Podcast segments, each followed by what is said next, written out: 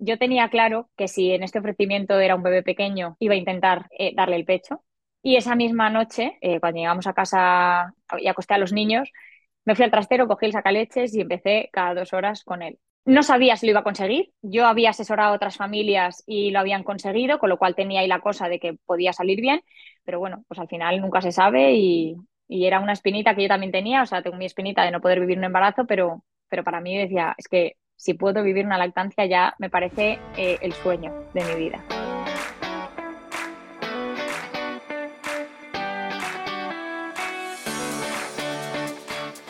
Bienvenida al podcast F de Fertilidad. He creado este programa para que tú y yo podamos escuchar diferentes historias contadas en primera persona sobre la salud sexual y reproductiva de las mujeres y las diferentes formas de crear una familia. Este podcast cubrirá todas las experiencias sin prejuicios. Yo soy Isa, tu anfitriona. Empezamos.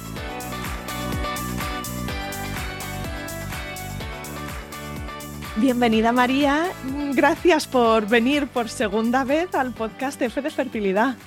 Yo feliz de volver. El primero fue estupendo, fue un ratito maravilloso, así que feliz de volver a estar aquí contigo.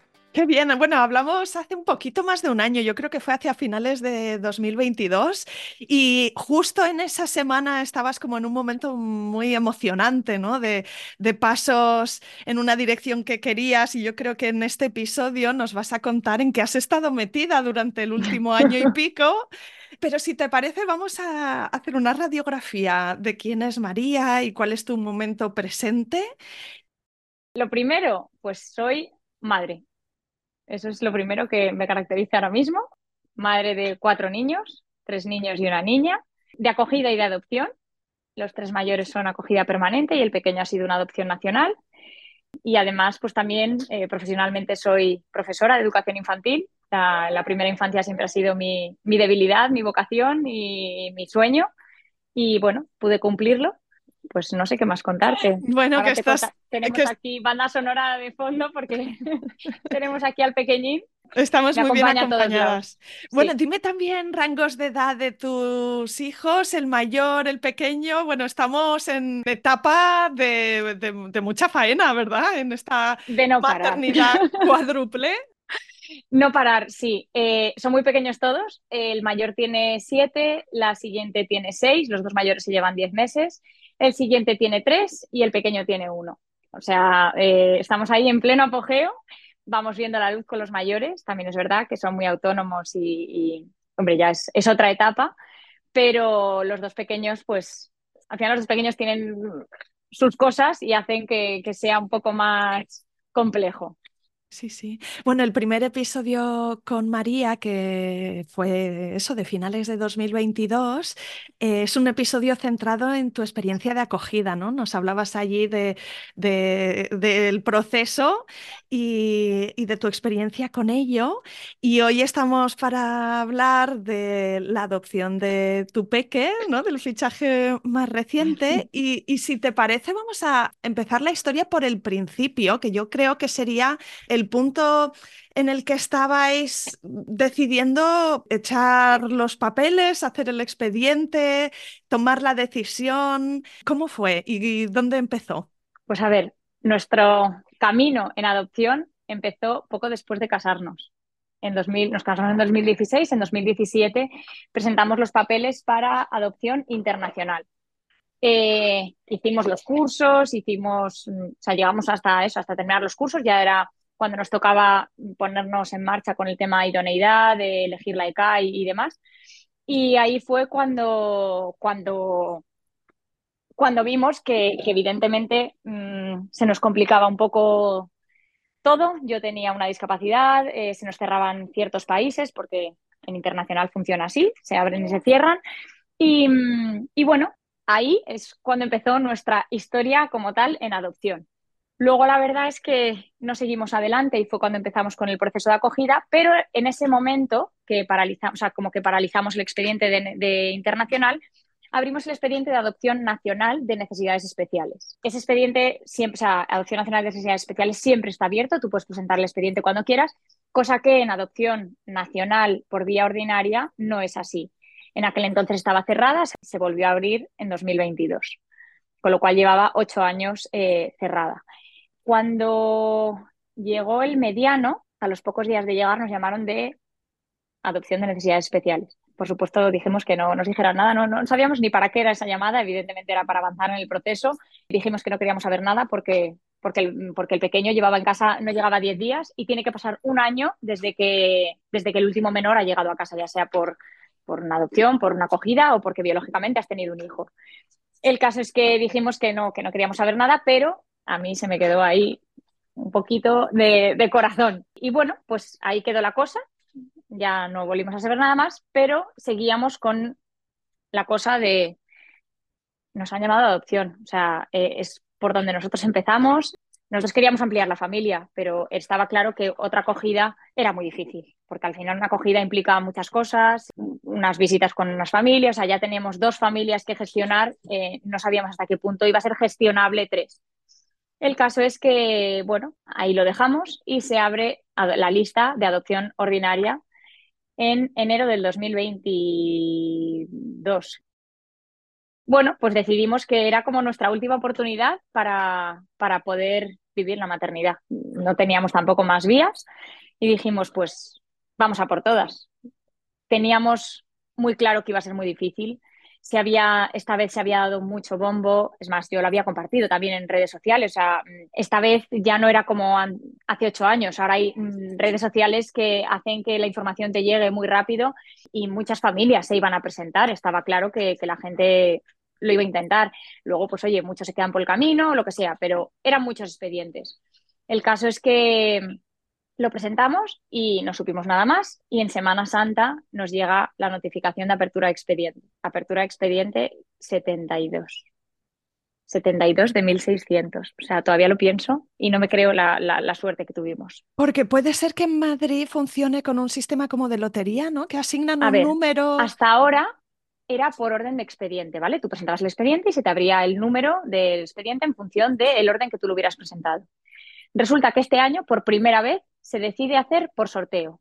Se hace un sorteo del 0 al 9 y toca el 9. Todos los expedientes se ordenan en, base a ese 9. Pues todos los DNIs que empiecen por 9 será de ahí el primero y, van tirando hacia detrás. El caso es que nosotros siempre todo lo he hecho con el DNI de mi marido el, primero. Siempre. No sé por qué. Yo qué sé, las, cosas del cole, todo, no lo sé. Y ese día que relleno los papeles, tampoco fui consciente hasta después, ¿eh? porque luego tuve que revisarlo porque no sabía con qué DNI lo había puesto. Y el caso es que puse mi DNI el primero. Claro, mi DNI empieza por cero, el de mi marido empezaba por seis. O sea, con el de mi marido teníamos muchos años de lista de espera por delante. Muchos. Y, estábamos hablando de que el mío eh, era un expediente 72 que era en, eh, que en ese año podía haber una posibilidad, porque en realidad son como unas 36 adopciones al año y, luego muchos se caen, hacen criba. Eh, más de, menos de 39 pueden optar a un bebé de 0 a 12 meses. Mm, más de 30, entre 39 y 40 pueden optar a X edad. O sea, van como haciendo esa criba. Entonces, ¿qué pasa? Que cuando ordenan esos expedientes, pues hay mucha gente que, en, que, en, esta convocatoria ha sido más mayor. Entonces, se han juntado muchas, muchas casualidades. La primera, que se abriera cuando estábamos volviendo a plantear esa opción. La segunda, que el mediano ya llevaba un año en casa y podíamos presentar el expediente, porque, porque si no tampoco podíamos haber hecho nada. Luego lo pensamos y hablando con la psicóloga nos decía, eh, ¿sois conscientes de, la, la cantidad de casualidades que se han dado para que hoy estemos aquí reunidos valorando vuestra idoneidad? Se me ponen los pelos de punta de solo de pensarlo. Ya. Es que han sido muchas, muchas casualidades. evidentemente, eso era un regalo no, no, no era otra cosa, no, porque son muchas casualidades y, bueno, es que las casualidades son pues por algo. El caso es que mm, nos dicen, eh, nos, nos, llega la carta con ese expediente en Semana Santa y a finales de verano nos llega una notificación para citarnos para la charla informativa. En adopción funciona muy diferente que en acogida. En acogida yo decía que había que ir primero a esa informativa, luego en adopción es diferente. En adopción se abre primero el expediente y luego ya una vez que te reorganizan y demás, ya te dicen, venga, pues ya empezamos. Tanda de estos expedientes, informativa. Hicimos la informativa y después de esa informativa te dan un papel donde dicen, sigo adelante, paralizo o cierro el expediente. hablamos los dos y dijimos, llegados a este punto, seguimos adelante, evidentemente. No, es verdad que nosotros eh, pensábamos, bueno, pues el mediano todavía es pequeño, es que tenía todavía dos años. Mm, pues es que no, no vamos a, no vamos a, no, no, teníamos en mente que fuera como tan seguido todo, pero es que esto es así. Tú tampoco las cosas no llegan cuando a ti te vienen bien ni cuando a ti te cuadra. Esto es como llegue. El caso es que seguimos adelante y eso era ya era septiembre. Empezamos la idoneidad, nos llaman para las reuniones informativas, para las, vamos, para las entrevistas con la psicóloga y con la trabajadora social. Y, y bueno, nosotros tuvimos mucha suerte porque otra cosa más que se unió a todo esto es que ya teníamos los cursos hechos de adopción internacional, con lo cual nos quitamos esas seis semanas de, formación, creo que son seis, a lo mejor ahora me he columpiado. El caso es que era otra cosa más que nos quitábamos. Si hubiera pasado más tiempo, esos cursos habrían caducado, porque tienen como una fecha.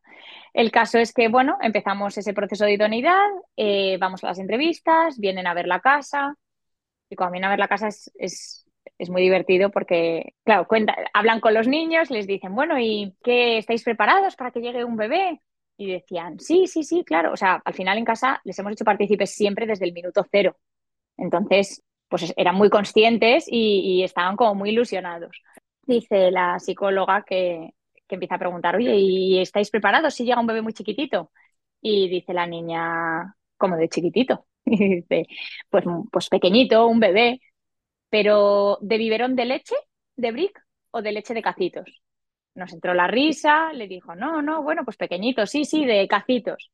¿Pero y qué talla de pañal? Fue como... ¡Wow! Eh, ella ya estaba preparada para organizar la logística, entendiendo todas las posibilidades. ¡Qué guay! Me decían, pero, pero ¿cómo que talla de pañal? Digo, a ver, claro, ella sabe que su hermano está utilizando ahora una talla 5. Al final es una niña que, pues que no tendrá mi sangre, no tendrá, pero, pero se parece mucho a mí en muchas cosas y la vocación por los bebés la tiene. y en esta casa, pues hay muchas cosas de bebés, porque pruebo muchas cosas de bebés, porque yo tengo una empresa de temas de bebés y me dedico a eso. Entonces, está muy acostumbrada a que haya muchas cosas y ella me pregunta mil veces y, bueno, pues al final es un poco como su día a día. O sea, para ella es como lo habitual. Pero a la psicóloga y a la trabajadora social les llamo mucho la atención. y entonces, pues ese día yo me quedé con la cosa de que tenían claro quién iba a venir a casa nos dijeron que iba a ser muy inminente y eso me hizo eh, que, estuviera yo como con mucha más ansia de lo habitual, porque te dicen, bueno, pues ahora ya esto tiene su proceso. No, no, o sea, que, si salía adelante que era inminente. A las pocas semanas, no, a las dos semanas nos llaman, nos dicen que ha pasado el pleno, que tenemos la idoneidad, y yo decía, pero ¿y, ahora qué plazos? Y me decían, no, plazos no te puedo decir pero que va a ser inminente. Y seguían insistiendo en que iba a ser inminente. O sea, yo cada vez tenía más claro que, sabían quién iba a ser. Lo que pasa es que tendrían que estar como solucionando ciertas cosas. El caso es que otra anécdota que, que, recuerdo y que me emociona mucho es el mayor iba a ser su cumpleaños. Y, y siempre decía, mamá, si va a venir un hermano, yo quiero que esté en mi cumpleaños.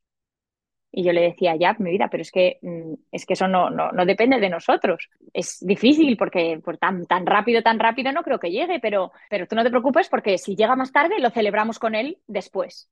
Ya, pero es que si es mi hermano, yo le quiero invitar. Y él seguía en sus 13. Y bueno, pues el día de su cumpleaños se van al cole, les lleva a su padre, que pasáis un buen día, adiós chicos, adiós. Y a media mañana, o sea, yo, ese día mando un correo por la mañana a la técnico, le digo, oye, sabemos un poco situación, porque claro, me decían que era tan inminente que que yo tampoco sabía por dónde tirar, empecé a tirar de amigas, de tenéis ropa de primeros meses, por si acaso, para yo tener todo organizado, porque normalmente en, una, en, adopción y acogida es que de repente no tienes nada y al día siguiente lo tienes todo. Entonces, para que a mí me diera tiempo a organizar, me decía, a mí con que me deis cuatro cosas de cada de cada edad me vale, porque yo tenía ropa, el mediano llegó con siete meses, pues tenía ropa talla ocho o nueve meses.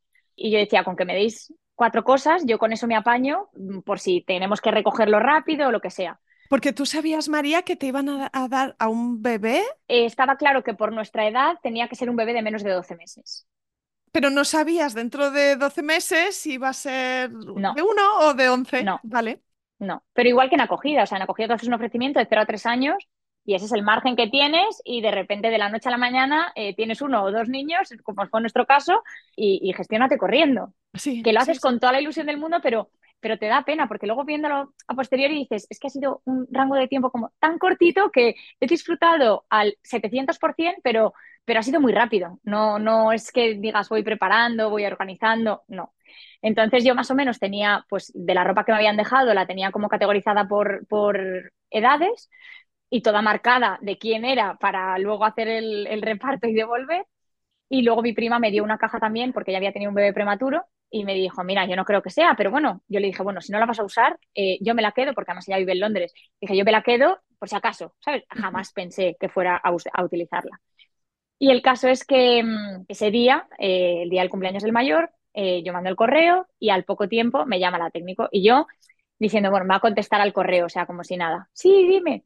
No, mira, María, verás, no, que si podéis venir en un rato. como que si podemos ir en un rato? Mi marido, no sé por qué, había venido a casa a algo, tiene la oficina aquí en la misma calle, había venido a casa a algo. Y, y yo, eh, como haciéndole señales, el otro que no se entraba de nada y yo, eh, mm, pero ¿cómo en un rato? No, tenemos un ofrecimiento para vosotros. Yo ya empiezo a gritar, digo, ¿qué? ¿Pero qué me estás contando? Pero no, pero no, ¿seguro? ¿De verdad? ¿Y a qué hora tenemos que ir? No, pues a ver, espera, dame tiempo. Digo, dice, ¿cuánto tardáis? Lo, que sea necesario, 25 minutos, 25 minutos, salgo ya por la puerta. Y nada, colgué el teléfono y, y claro, ya le, le, le expliqué a mi marido, yo, por favor, tenemos que irnos, tenemos que irnos ya. Encima yo soy muy cagaprisas no es que sea prisa, es que soy muy maniática con hacer esperar a la gente. Prefiero esperar yo a que la gente espere. Entonces, yo con mi esta de nos tenemos que ir ya y el otro, que tenemos tiempo, que no te preocupes. Empecé a llamar a su madre, a no sé qué, y yo decía, pero no llames, que nos tenemos que ir, que llames desde el coche, que, que tenemos que salir ya. Salimos corriendo, es que más no cogí ni un papel ni un boli, y luego pensé en el coche, que no he cogido nada para apuntar, y me dice, pero tú te crees que no te van a dejar un papel y un boli, que si no lo apuntas en el teléfono. Yo estaba cortocircuitada. Encima le había preguntado, digo, ¿y no me puedes decir nada? Y me dice, no te puedo decir nada, María, y tú ya lo sabes. Digo, vale, vale, vale, bueno, pues nada. Total, llegamos allí, aparcamos el coche, llegamos. Cuando llegamos a Manuel de Falla, pues, pues conocemos a muchos técnicos, claro, llevamos muchos años allí, pues nada, todo el mundo saludándonos. ¿Y, y a qué habéis venido? Y yo, sí, sí, hemos venido a eso, hemos venido. Y todos, ay, por favor, pero qué nervios, que sé qué. Sí, mm. muchos lo sabían y pasaban y nos decían, no puedo decir nada. Y yo decía, pero bien, y me decían, muy bien, muy bien. Pero claro, ¿qué iban a decir? Y nada, entramos allí en la salita y nos sentamos y nos quedamos así callados y yo, ¿qué? ¿Pero qué nos tienes que contar? La otra, ya, ya, ya veo yo las ganas. Y, y nos dice, bueno, pues es un bebé muy chiquitito. O sea, lo único que pedía, mi, la niña, lo único que pedía era que fuera muy chiquitito y que fuera niña, porque decía que había muchos niños en casa y que ella quería una niña. Y me dice, a ver, no vamos a, no, lo tiene todo, no es niña y es chiquitito, pero es muy chiquitito. Y yo, ¿pero cómo de chiquitito? Y me dice, un prematuro de 30 semanas. Un kilo y poco pesó al nacer. Evidentemente ya se sabía que nos iban a hacer el ofrecimiento de este niño, cuando nosotros lo, o sea, ese día cumplía 15 días, el día que nos hicieron el ofrecimiento, con lo cual eh, el día que vinieron a casa, este niño ya había nacido y ellos ya sabían que iba a ser él. No sé si los niños que se den en adopción a veces incluso se puede saber durante el embarazo que van a, a ir a adopción. Sí, porque si son renuncias, eh, ellos ya prevén cuándo van a hacer eh, ese niño. Hay, hay, gente que renuncia una vez lo ha tenido y hay gente que renuncia antes. Sí. 15 días tenía y estaba ingresado. Sí, pedimos que nos contaran un poco médicamente cuál era la situación. O sea, nosotros teníamos claro que la decisión iba a ser sí, evidentemente. O sea, igual que si hubiéramos tenido un problema en el embarazo y no hubiera quedado embarazada, habríamos seguido adelante, pues ese niño ya formaba parte de la familia desde el minuto que entramos en esa sala. Entonces, mmm, pero bueno, lo preguntamos, nos dijeron que no había ningún informe, que el niño seguía ingresado, que iban a llamar del hospital, llamaron del hospital, vieron algo de información, vamos, nada, nada que no nos hubiera contado ya ella nos contó un poco situación familiar, el motivo de la renuncia, bueno, pues un poco situación, y nos dice, bueno, seguís adelante, mañana firmamos y después de firmar nos vamos al hospital. Claro, llegué yo a casa dije, ¿y, y, ahora, ¿y ahora, qué hago? O sea, ahora ya no voy a recoger a mi hijo mañana para venir a casa, ya no tengo esa prisa de organizar cosas, pero sí que hice pues organización de toda esa ropa que me habían dado y todas esas cosas, eh, volví a categorizar para de cada uno como para devolver evidentemente la caja de mi prima de prematuros fue lo que mejor me vino. Y bueno, empecé como a organizar cosas como diciendo, bueno, pronto saldrá del hospital y voy a buscar la ropa para cuando salgamos del hospital. Entonces empecé como a preparar esas cosas. Me preparé una bolsa con, pues, con unas muselinas, con algunos bodies algunas cosas, pero claro, yo no tenía o sea, tenía ropa de prematuro, pero cuando llegué allí esa ropa de prematuro era muy grande, o sea, necesitábamos mucho más pequeña porque este niño fue mucho más prematuro que el niño de mi prima y entonces eh, esa misma tarde nos fuimos a buscar bodies, nos fuimos a buscar cosas, pregunté en Instagram quién sabe dónde puede haber talla 000 eh, y entonces pues empecé ahí a, como a recibir, hice ahí un listado de, tiendas y empezamos ahí a, a recorrer. Yo tenía claro que, que si en este ofrecimiento era un bebé pequeño, iba a intentar eh, darle el pecho. Y esa misma noche, eh, cuando llegamos a casa, esa misma tarde, eh, cuando llegamos a casa y acosté a los niños, me fui al trastero, cogí el sacaleches y empecé cada dos horas con él. Porque esto se llama lactación inducida. Lactancia inducida, sí. sí o sea, una lactancia inducida se da cuando, cuando tú no has mm, tenido un niño y estás mm, provocándote una lactancia. No sabía si lo iba a conseguir. Yo había asesorado a otras familias y lo habían conseguido, con lo cual tenía ahí la cosa de que podía salir bien. Pero bueno, pues al final nunca se sabe y, y era una espinita que yo también tenía. O sea, tengo mi espinita de no poder vivir un embarazo, pero, pero para mí decía, es que si puedo vivir una lactancia ya me parece eh, el sueño de mi vida. Y estamos hablando de que, o sea, yo metí esa noche en la cama y decía, tengo tres niños, acaba de llegar el cuarto, es un bebé pequeño, eh, es un bebé prematuro, yo siempre he trabajado con prematuros en atención temprana, siempre he soñado con un bebé, estoy intentando mm, inducirme una lactancia, o sea, no podía estar más agradecida de todo lo que nos estaba pasando, o sea, era todo como un regalo. Tendrías una electricidad en la piel increíble, ¿no? Es que lo pienso y o sea, tengo mm, los pelos como escarpias. ¿Te daba un poco de, respeto el, semana 30, ¿no? Una prematuridad. O sea, reconozco que le daba respeto a todo el mundo, menos a mí. Me decían, qué inconsciencia la tuya por, por querer tener un bebé, por querer... y yo decía, no, no, esto no es por querer tener, o sea, este niño, este niño ya es un niño más de nuestra casa, o sea, es uno más de nuestra familia. Yo desde el momento que entro en Manuel de Falla, en esas salas, y me hacen un ofrecimiento, es que ese niño ya es de la familia, o sea, me están hablando de mi hijo. O sea, no, no hay opción, o sea, para mí no, no, no cabe otra cosa en mi cabeza. No pensábamos que fuera a ser fácil, pero tampoco tan difícil como está siendo. Al día siguiente vamos, firmamos y yo toda mi prisa era, eh, o sea, agilizar que hay que ir al hospital. O sea, yo quiero llegar al hospital. Nos fuimos con la técnico, nos fuimos el coche de marido, porque claro, mi coche eh, en septiembre, cuando ya supimos todo esto, lo cambiamos porque no cabíamos. Ya son cuatro niños, cuatro sillas. Necesitas un coche especial, es y nos compramos un coche muy grande. Y yo decía, ¿cómo nos vamos a ir con el, con el autobús? Y, o sea, autobús no hay quien la parque, nos vamos con el tuyo pequeño.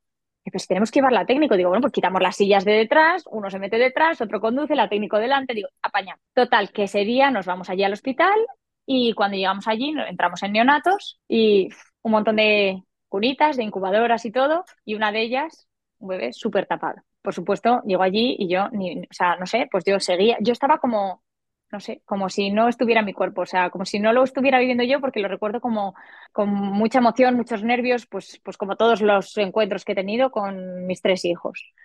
Pero en aquel entonces estábamos en un hospital, eh, todo imponía más. Y llegamos allí, nos dicen, nos cuentan un poco por encima, vamos a llamar a los neonatólogos para que vengan, para que os cuenten. Empezamos a conocer al personal de enfermería, empiezan a presentarse por ahí todos, ay, pues yo he venido y estos días he estado haciendo canguro con él, ay, pues yo estos días, o sea, y, y había un auxiliar de enfermería que el niño tenía un dudú y unas muselinas y se lo regaló ella y todos los días se llevaba las muselinas a lavar a su casa. Cuando nos fuimos del hospital le dejamos una cartita con nuestro teléfono y a día de hoy sigo hablando con ella, le mando fotos del niño, o sea, ella ha sido la primera que apostó por él, por su vida, porque salir adelante y, por cuidarle, pues a eso vamos, le estaré eternamente agradecida. El caso es que mm, ya me dicen, ay, pero no la has visto todavía. Y yo, no, o sea, me estáis hablando aquí, eh, yo ya no sé si escucho, si no escucho, si... Y entonces, eh, ven que te lo voy a enseñar. Y digo, no me lavo las manos. Y voy, corre, lávatelas, lávatelas. Me voy allí, allí dentro de neonatos. O sea, es una sala donde hay ocho cunitas, ocho incubadoras y de repente eh, le destapan y veo una pulguita minúscula con su sonda en la nariz, con sus estas de las gafas de oxígeno, con un pañal así de pequeño, el pulsi, o sea, era mm. minúsculo. Mm. Tenemos una foto de ese primer día con mi marido y su dedo y, su muslo, que la subía a la cuenta eh, de, de Instagram y es que todavía veo esa foto y digo, ¿cómo es posible? ¿Cómo es posible que, ahora esté así?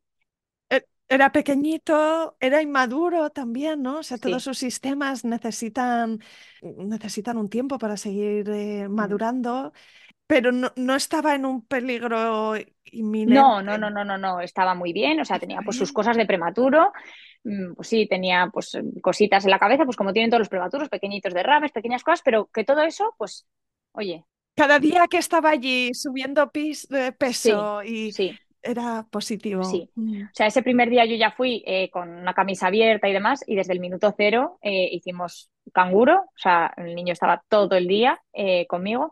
Yo en aquel entonces no dormía allí porque en neonatos hay sillas, no, no duermen las familias, tú puedes estar 24 horas al día, pero por la noche siempre te dicen, oye, pues vete a descansar y mañana vuelves. Entonces yo estaba allí todo el día y volvía por las mañanas, pero yo dormía en casa y estaba todo el día con él ahí encima y luego me iba por las tardes, estaba con los mayores en casa y dependiendo del día volvía yo, iba mi marido, íbamos haciendo turnos para intentar que, bueno, pues estar con él el máximo tiempo posible, que estuviera en brazos el máximo tiempo posible porque llevaba 15 días mmm, metido en la incubadora. Y bueno, pues fueron pasando los días, iba ganando un poco de peso, yo me lo, me lo ponía en el pecho todos los días, él se enganchaba, pero evidentemente a mí no me salía leche. Todavía allí estaba con sonda, luego ya empezamos con jeringa, y entonces le damos con jeringa y con dedo, y así como poco a poco eh, empezó luego ya con, con biberón.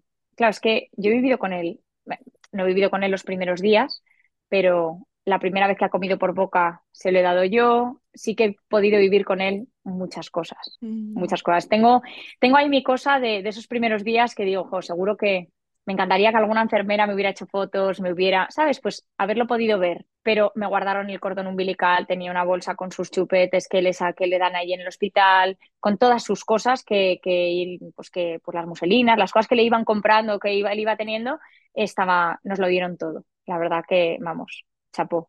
Y, y hablé con las enfermeras, les expliqué un poco mi situación, fliparon, que te vas a inducir una lactancia y yo, yo lo voy a intentar. El caso es que luego ya a los días hablé con el ginecólogo, me dijo, porque necesitaba unas pastillas que, bueno, que son para el estómago, pero que la realidad es que un efecto secundario es que puedes llegar a producir algo de leche. Y bueno, pues mmm, yo seguía intentándolo, pero la leche seguía sin subir. Evidentemente no iba a ser fácil, o sea, eso no iba a subir de la noche a la mañana. Sí, son, son en cualquiera de los casos son Sí, días sí, eh, en los que cada dos o tres horas te pones la, el sacaleches y, y sí, sí, sí. es esa acción mecánica, ¿no? de succión que, que- que puede llegar a Mm. estimular, pero es arduo, es una Claro, y al niño me lo ponía en el pecho y en el momento que empezó a tomar un poco de leche y todo, eh, le ponía primero en el pecho y luego le daba la leche. Y cuando llegamos a casa, eh, bueno, cuando pesó un kilo novecientos, nos dieron el alta. Que ahora lo pienso y digo, un kilo chiquitito. Sí, novecientos. O sí. sea, ¿Qué- cuánto, cuánto tiempo tenía en ese momento? un mes y poco. Pero iba, había evolucionado bien y bueno, pues lo que necesitaba al final era mm, pues el calor de una familia, estar en contacto eh, y mimos. Y el caso es que nos vinimos a casa y en casa yo empecé a utilizar el, el relactador. El relactador es una botellita que llenas con la leche y tiene como un tubito que te pones aquí con un esparadrapo en el pecho y cuando el niño succiona eh, no sale leche de tu pecho, pero sí sale del tubito, con lo cual a ti te está estimulando el pecho, pero se está alimentando. Entonces empezamos con eso, pero también le daba biberón. O sea, era un niño que pesaba un kilo 900 y que la prioridad máxima era la ingesta de calorías. Entonces él estaba con una leche de polvitos, de una hipercalórica tremenda, y, con eso suplementábamos con el pecho. O sea, teníamos claro que iba a ser mixta, tampoco teníamos eh, todas con nosotros con que fuera um, yo a producir una cantidad de leche tan grande. Entonces dije, bueno, pues ya está. O sea, es que hasta donde llegue, o sea, es que tampoco sabía si lo iba a conseguir. El caso es que vinimos a casa, seguimos así y a los pocos días dejó de respirar. Por suerte, eh, tengo otro niño con problemas respiratorios, tengo pulsioxímetro en casa, tengo oxígeno. Y cuando yo le vi raro, yo llevaba viéndole raro toda la mañana y a mediodía eh, lo llevé a mi cuarto, le puse el pulsioxímetro. A lo mejor son paranoias mías, pero bueno, vamos a mirar. ¿Oías algún sonido extraño? No, O, ¿Qué no, es lo que estaba muy pálido, muy Pálido. muy Mm. pálido de color y eres un niño que tiene un color mmm, impresionante. O sea, tiene un rosado muy subido, entonces se le nota mucho. Y yo estoy muy acostumbrada en el mediano a mirarle los labios, a mirar el color de la cara, porque, pues porque tiene un asma muy grande y, y nos cuesta controlársela, entonces estoy como muy acostumbrada. Y vi que algo no iba bien y cuando le conecté, pues hizo dos bajadas muy grandes, muy grandes. Reconozco que hizo la primera y dije, bueno, como tengo cita ahora en el pediatra a las tres, ahora lo hablo con ella. Ingenua de mí, porque al rato hizo otra muy grande que me costó, me costó despertarle. Y rápidamente cogí, pedí un taxi, no me acuerdo ni lo que pedí, la primera aplicación que abrí. O sea, es que ni me lo pensé y cogí al niño volando y me lo llevé. Y cuando me decía el, el, del coche, no, pero no tiene silla, digo, vamos a urgencias, el niño no respira, necesito ir a urgencias. Me dijo, no te preocupes, le dije, es que me da igual, o sea, es que si te ponen una multa yo te la pago, o sea, es que necesito llegar a urgencias. No podíamos perder el tiempo. La verdad que el pobre eh, mm, fue lo más rápido que pudo. Llegamos allí y en el triaje hizo otra, bueno, el de camino hizo alguna más. Y allí en el triaje hizo otra más, con lo cual, pues código no sé cuántos, eh, el niño pasó corriendo, nos lo pasa, o sea, fue todo que, yo ahora lo veo y es como si lo viera de lejos, como si la cosa no hubiera ido conmigo. Y nada, cuando nos pasaron allí al, al box, mm, de repente estaba estabilizado, pero claro, yo, yo les decía, hace muchos picos. En casa lo que me ha pasado es que hace muchos picos de subidas y de bajadas me decían, pero ¿y qué pulso oxímetro tienes? Digo, no, no, tengo el mismo que el vuestro, es un pulso oxímetro de hospital eh, que, que, tengo de otro niño que tiene problemas respiratorios, le he puesto oxígeno en casa, y me decían, ay, pero ¿y cómo usas cosas que no son suyas? Y yo decía, porque son los medios que tengo en mi casa, ¿cómo no los voy a usar? O sea, si yo veo que algo no va bien, me decían, no, pero este pulso oxímetro no debe de funcionar bien, está haciendo muchos picos, vamos a cambiárselo. Le cambiaron de monitor tres veces y yo decía, no es, no es, no es el monitor, no es el monitor, o sea, el niño no está bien y no sé qué pasa. Yo en aquel entonces tampoco sabía qué estaba pasando. O sea, yo veía que, que el niño se nos iba, pero no sabía qué es lo que pasaba. Y entonces hice una gorda allí una gorda que, les costó remontarle. Y me dijeron que el niño tenía que subir a la UCI, que dejaba de respirar y que, y que, y que eso había que controlarlo. Eh, le pusieron oxígeno, le pusieron todo, todo eso, eh, una ratita así mm, de un kilo 900 y, y pues que no sabíamos qué pasaba.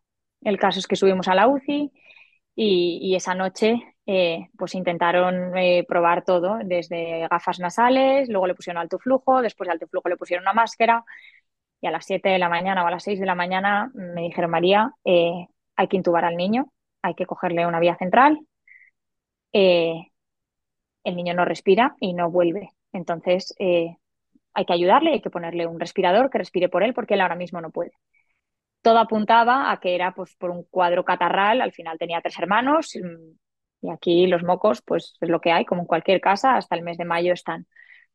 Luego la realidad no es esa, la realidad es que el niño probablemente estuviera haciendo estas pausas desde el primer momento. En neonatos había muchos picos en el, en el monitor, pero siempre decían, no, es del movimiento, que tampoco pilla bien la curva, ¿sabes? Pues al final, bueno, que me da igual, que tampoco que no podemos hacer nada de aquel entonces. Y, bueno, pues eh, de ese ingreso que fueron pues casi treinta y tantos días, nos dijeron que el niño se iba. Estuvo ahí el UCI un montón de tiempo. Luego ya una noche se extubó él, me llamaron de madrugada, una noche que me vine a dormir a casa. Eh, son cosas que pasan. O sea, al final él ahí estaba súper atendido, yo siempre me quedaba, mm, menos esa noche. Nos dijeron que se había extubado, que le iban a poner una máscara, a ver si lo lograban remontar, pero bueno, todo apuntaba a que eso ya se había pasado y nos mandan a planta. Y en planta eh, yo sigo diciendo que el niño sigue dejando de respirar. Y me dicen, no, no puede ser, no puede ser, no, esto es que este monitor. Y yo decía, ¿cómo es posible? ¿Cómo es posible que me digáis que es el monitor? O sea, Mm, estoy aquí 24 horas al día, llevo mm, treinta y tantos días sin irme a mi casa, sin, mm, sin ducharme, porque encima, claro, allí yo me duchaba cuando venía alguien y no siempre el niño estaba estable como para ducharme, o sea, era mi, mi última prioridad. O sea, yo no me separaba del niño y ahí estaba. Y a los pocos días allí se dieron cuenta que sí, que el niño seguía haciendo pausas y entonces decidieron ponernos un monitor y que nos acostumbráramos a ese monitor para podernos ir a casa porque, porque sin el monitor no podíamos irnos. Porque tenía que tener monitorización, monitorización continua de la saturación de oxígeno. No, el monitor que él lleva 24, o sea, que bueno, ahora ya no lo lleva 24 horas al día, pero el monitor que él ha llevado siempre 24 horas al día es un monitor en el que me dice número de respiraciones y, y, y frecuencia cardíaca. Porque ante una parada, ante una pausa, baja la, la, saturación baja, pero eso no me lo da. Tengo un pulso oxímetro también, aparte, para poder mirarlo. pero le bajan las pulsaciones también. La máquina a mí me avisa cuando lleva 16 segundos sin respirar. Pausas de menos tiempo se consideran normales. Él hace muchas. O sea, toda la noche está toda la noche. Y son pausas que no me pita la máquina porque son de menos de 16 segundos. Pero de más de 16 segundos hay también unas cuantas. Hay días de 5, hay días de 15. ¿Y qué haces cuando, cuando hace una pausa más larga? ¿Le puedes ayudar a respirar? Pues la máquina me pita y entonces yo al principio no tardábamos ni medio segundo en empezar a estimularle. Ahora intento darle también un poco de margen para que sea él también el que salga, porque tampoco vamos a estar así toda la vida.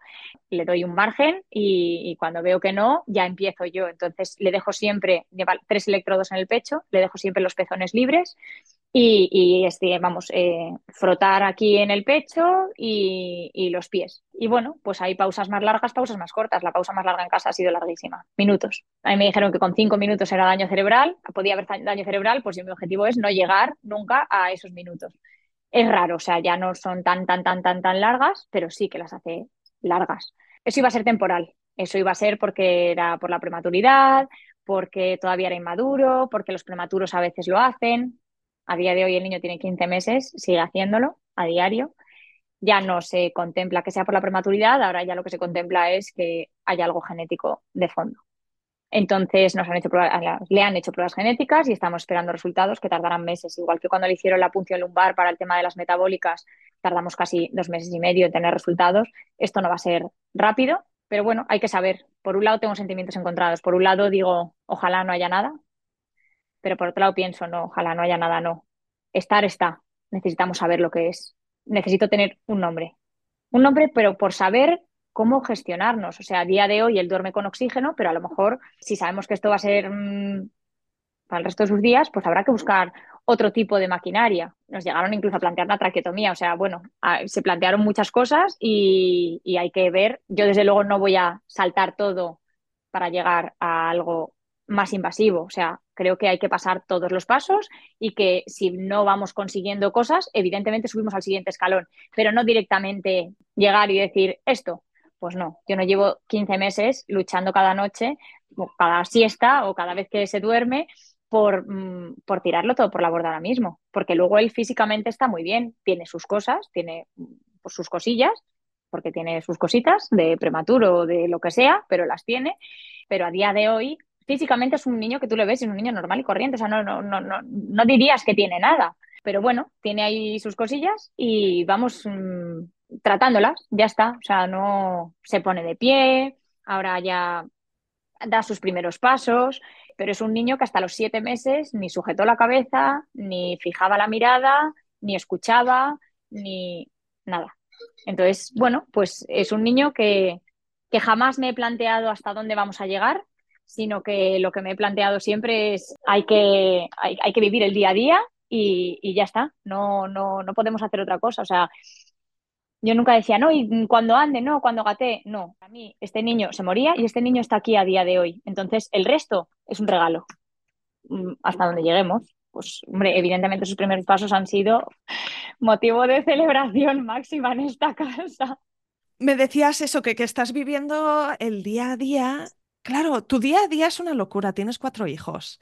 Tienes a tu pequeño que tiene necesidades especiales. Al final ha sido un niño con el que habéis visitado el hospital múltiples veces con, eh, ¿no? Pues incluso la más mínima infección respiratoria genera una crisis. ¿Tú de dónde sacas la energía, la, paz, la calma, el amor, ¿no? Como, como, la energía incesante que demuestras en cada paso. A ver, no siempre estoy así, que. A ver, no es fácil, tengo mis días. Hay días que, me meto en la cama y se me caen los lagrimones y digo, ¿cómo voy a poder con esto? Pero luego les veo a ellos y digo, ¿cómo no voy a poder con esto? los cuatro niños que tengo en casa que al final hacen que, que, todo merezca la pena. O sea, hasta el día más nublado, más horrible, más en el que hayamos desquiciado mm, todo, se meten en la cama y digo, es que mm, ya está, están felices, están contentos, están bien, no pido más. Sí, sí. Y cuéntame de la, de la lactancia también. eh, hiciste un esfuerzo gigante y salió, ¿verdad? Que tú estuviste dándole el pecho Salió, durante salió meses. y es más, cuando empecé a tener leche fue cuando él estaba intubado, todavía no podía ni siquiera alimentarse ni nada. Y, y yo empecé a congelar jeringuillas con 0,01 mililitro. O sea, y me decía, María, eso no se puede congelar. Y yo, ¿cómo que no? Aquí se congela todo. De aquí a que él pueda comer, yo tengo ya. Una Y, reserva gigante, y- sí. y bueno, no salía muchísima cantidad, pero, pero empezó a salir poco a poco, poco a poco. La cantidad máxima yo creo que fueron como 50 mililitros, 60 mililitros. Pero vamos, para mí eso ya era Mm, lo Era oro más, líquido además lo para él. ¿no? Porque Sí. si algo sabemos de la leche materna es que tiene como una composición idónea, ¿no? Y, y súper rica, rica en lípidos, en Mm. inmunoglobulinas, en proteína, en Claro, yo todo.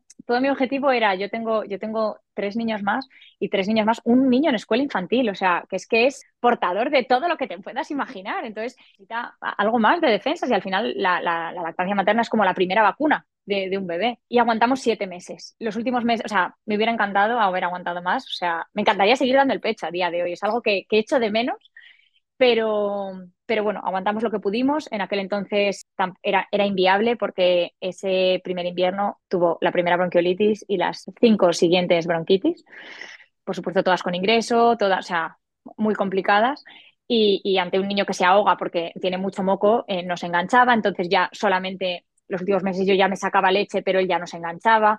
Yo o sea, tenía tres hijos más. Ya llega un momento que decía, es que mm, el niño tiene siete meses, dentro de poco vamos a empezar ya con la, o sea, vamos a empezar ya con la alimentación complementaria, ya había empezado con alguna cosa. Tenía que saber hasta dónde iba a poner el límite.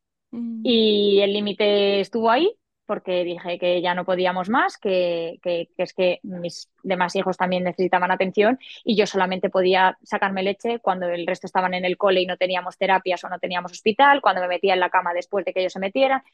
Y, y llegaba un momento que dijimos, ya, sea, ya, hasta aquí hemos llegado, ha sido súper disfrutado, súper, mm, para mí, eh, un sueño realidad y, y me quedo con eso. Wow, tienes que estar súper orgullosa de ti misma. No sé si te acuerdas de todos los días de no solo dar gracias por ellos, sino también eh, no reconocer la, la luz que tú generas, ¿no? en, e- en- en ellos como su mamá. Me imagino que su hermano mayor, ¿no? Aquel que decía para mi cumple quiero que esté eh, el hermanito. Me imagino que los tres grandes pues han aprendido a, a- adaptarse a esta nueva realidad en la que mami estaba mucho fuera, en la que eh, tenían un hermano pequeñito que venía a casa y luego volvía a estar eh, ingresado. ¿Cómo, cómo actúan ellos de hermanos mayores? ¿Son Pues mira, protectores? Se mueren con el bebé, por supuesto. También ahora guerrean más, claro, ahora saben que se mueve, es que me tira, es que me desmonta, es que me hace, digo, pues claro, digo, igual que tú hacías con tus hermanos cuando eras pequeño. Hemos hecho siempre como muy partícipes de todo. Cuando llegamos a casa, yo les expliqué la situación, les dije, mirad, a Marquito le pasa esto, se le olvida respirar y por eso la máquina pita. Entonces, si la máquina pita, tiene que haber alguien que, que, que, que le mueva para que él pueda. Y los primeros días, evidentemente, éramos mi marido y yo, pero luego dije, es que, es que ellos tienen que sentirse partícipes de esto. Mm. Y en una de ellas, pues estaba aquí con la mayor, le dije, venga, ayúdame. Y otro día lo hice con el mayor y otro día lo hice con el pequeño. Y a día de hoy, ellos les han sacado muchas veces también. O sea, cuando el otro dejaba de respirar, ¿qué pita, qué pita? Y había, o sea, pita por, por, por, porque haya exceso de pulso, o, sea, que el corazón vaya o muy rápido o muy lento también, además de que deje de respirar, pero es un pitido diferente. Entonces, les he enseñado a mirar en la máquina cuándo es, por qué, porque hubo una vez que era por pulso, o sea, porque el pulso estaba muy alto y estaban ahí dándole, digo, encima le van a, le van a alterar mucho más. Pero, pero bueno, eh, al final, bueno, pues como cualquier hermano, por supuesto, con sus celos y con sus cosas, eh, porque, bueno, porque sí, porque es lo que toca. Pero también yo llevaba muy mal, eh, iban al cole y decían, pero vas a estar esta tarde cuando venga. Y yo decía, no lo sé. Pero no te preocupes, que si no, luego ya sabes que cuando llegues a casa me llamas. Y yo hacía videollamadas todos los días. Yo me metía en el baño, salía de la UCI y me iba a, un pasillo. O sea, yo todos los días hacía videollamada con ellos. O sea, yo no podía que ellos se sintieran mmm, dejados. Pues si me traían cosas, yo les mandaba algo de parte del bebé. O sea, íbamos. Mmm, mi hermana, por ejemplo, algún día me los trajo allí por esa zona del hospital y me los iba a dar una vuelta abajo del hospital, porque yo no me iba de allí, pero por lo menos mm, verles un momento y subía a mi marido y yo volvía a bajar y hacíamos un poco así de encaje de bolillos. Y, yo, por ejemplo, pues las navidades pasadas las pasamos en el hospital y, estas navidades yo decía, mm, yo quiero poder vivir las navidades con los niños y el pequeño se puso muy malito, pero por suerte eh, nos, pudieron, nos pusieron una bombona de oxígeno aquí en casa y, portátil y, hemos podido estar en casa. O sea, ya solamente para eso y alquilando con los niños nos decían, mamá, han sido las mejores navidades del mundo. Y yo decía, las mejores navidades del mundo. Eh, no hemos podido cenar con nadie en Nochebuena, con nadie en Navidad. Por suerte, en fin de año nos pudimos ir hasta, hasta que no dio negativo, porque pues, cogió COVID, cogió gripe, cogió todos los virus respiratorios que pudo coger, porque él si lo hace, lo hace a lo grande. Aquí, mm, tonterías las justas. Hijo, pensar que, que al final ellos dices, pues mira, me ha merecido la pena todo el esfuerzo de Navidades de sacar fuerzas de donde no las tienes y de decir, venga, pues nos vamos, cógete el carro, el oxígeno, no sé qué, la máquina, no sé cuántos, y nos vamos a la calle, y nos vamos a no sé dónde, y nos vamos. Bueno, pues al final eso ellos lo valoran.